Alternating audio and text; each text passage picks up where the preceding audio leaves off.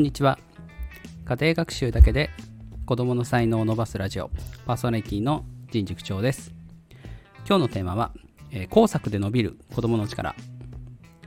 えー、学校では、えー、図画工作科とか、まあ、中学校では美術科とか呼ばれていますね。で、え結構ありがちなのが、え小学校から、まあ、中学校への受験とか中学から高校への受験の時に、えー、メイン教科じゃないので結構ね甘く見られがちだと思うんですで、えー、中学校に上がると、まあ、美術になって結構そのなんだろうなスキルの部分を、えー、伸ばす授業が多くなってくると思うんですが、えー、ここで言っている工作というのは、まあ、小学校時点での図画工作というような意味合いで捉えていただければと思います。まず、えー、国語算数理科社会の4教科。えー、これは、えー、みんなね結構一生懸命やるんです。先生たちも、えー、お家の方も。まあ、特に、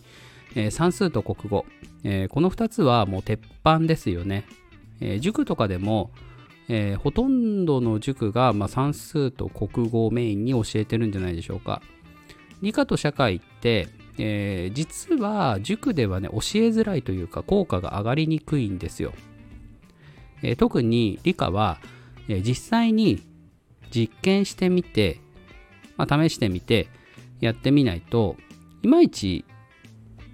私はその効果が上がらないなと感じています、えこれ実体験からなんですけど、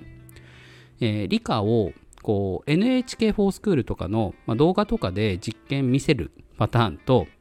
えー、実際にもう教科書に書いてある問題を全部実験するパターンと、えー、結果的に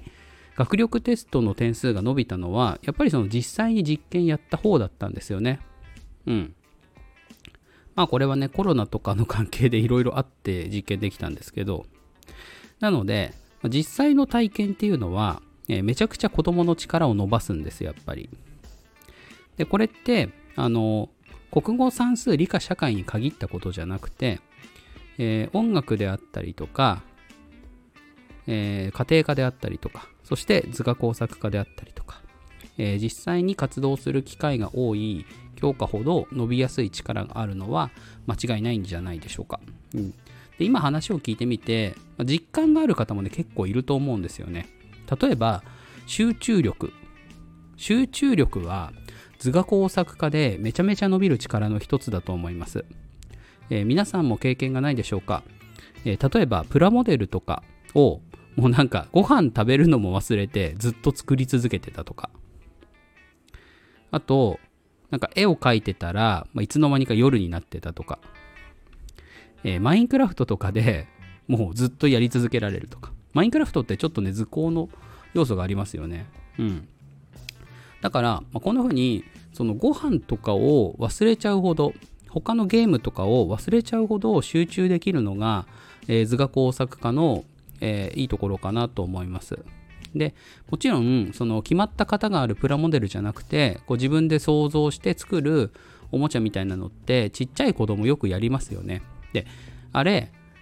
大人から見ると本当にどうでもいいものを作ってるように見えると思うんですけど子供は子供なりに、えー、自分で想像したものを形にしようとしてるので、えー、そこはね、もうね、結構ね、ほっといていいと思います。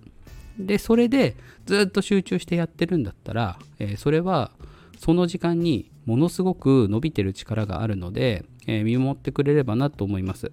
今、まず1つ目は集中力でしたね。でそして2つ目は、まあ、今の話に関連して想像力が伸びます。特にちっちゃい子供はさっき言ったように頭の中で想像したものを、えー、作品に表そうとするんですよね。粘土とか絵とかで。で、これ大人から見ると、やっぱすごい拙い絵なんです。作品なんです。でも、えー、そこにこう余計な口出しとか、こう余計な入れ知恵とかして、えー、なんとなく見栄えのいい絵に仕上げるくらいだったら子供が考えたまま思うままに描かせてあげたり色を塗らせてあげる方が、えー、子供の力は伸びていくと思いますだって別になんだろうなそんな写実的な絵を描くことがえー、まあ美術の評価を上げるわけじゃないしなんかその子なりに表現したいものがあればそれが一番いいと思うんですよね。えっ、ー、と今ねちょっと子供が鼻血を出して、えー、その対応してたので若干なんかお風呂からの呼び出し音みたいなのが入ってるかもしれません。えっ、とどこまで話したかな、えそれで、まあ、想像力を、え伸ばすのは、まあ、図画工作家で間違いないので、えここは本当に子供の小さいうちから、えー、おいお家の方がやっていくのがいいかなと思います。で、3つ目、えー、これ実は、えー、理科にかなり関わってくるんですが、科学的な思考が伸びます。えっ、ー、と、例えば、粘土とかって土から作ることができますよね。で、えーと、粘土質の土がどんな性質があるかとかってこう肌で感じてやることができるし、えー、砂に水が染み込む様子とかあとはその落ち葉が赤くなっていく様子とかそういうのって、えーと、科学的な思考が鍛えられつつしかもその図画工作的なこう美しさの表現みたいなのも絡んできますよね。なので、まあ、科学的な思考も絡めつつ、えー、図画工作家の学習もしていくと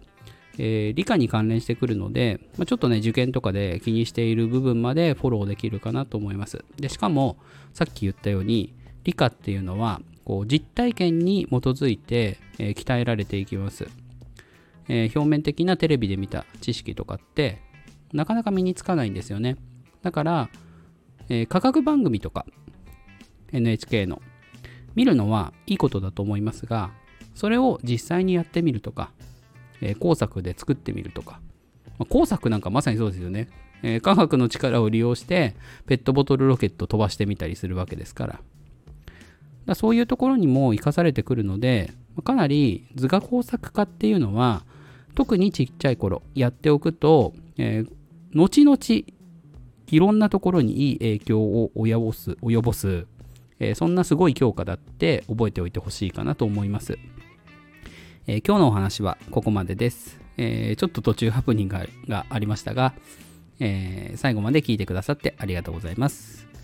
えいいなと思った方は、えいいねやフォロー、コメントいただければと思います。それでは失礼します。